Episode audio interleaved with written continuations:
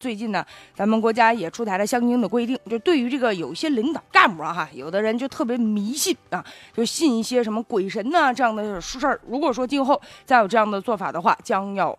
受到这个处罚了。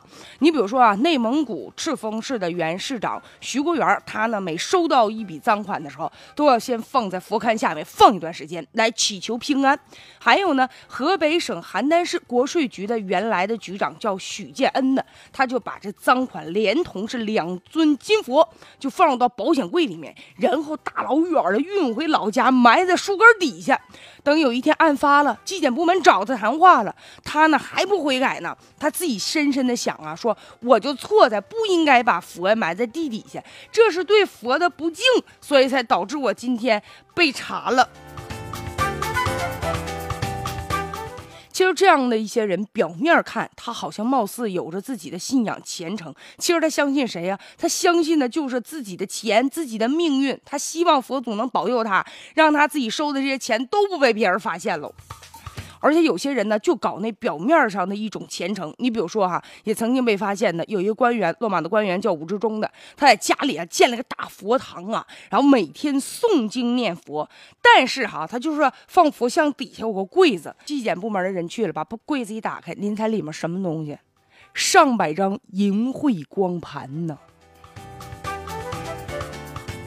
就在广东省的时候，有一个纪检部门的工作人员呢，也讲到啊，说有这个个别的人台上呢就讲这个马列主义头头是道，实际上思想阵地已经被封建迷信所占领喽。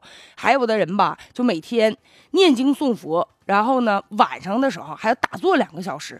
结果呢，面对组织调查的时候，他的感叹就是人生无常啊，把落马的原因归结为祖坟出了问题。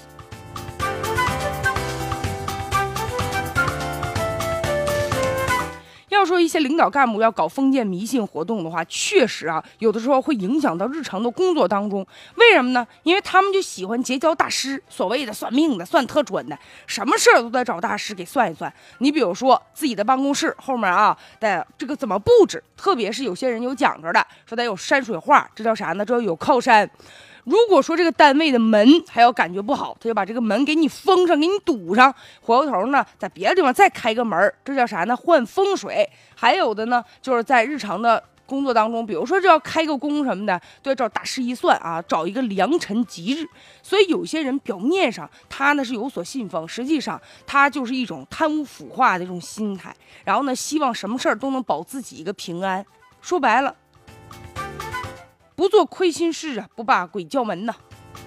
他们看风水拜鬼神，身为党员干部就把这个精神呢依赖在这方面。其实你真正相信的是谁？你应该相信的是，如果我为百姓实实在在的做事儿，我这才是我真正应该信奉的。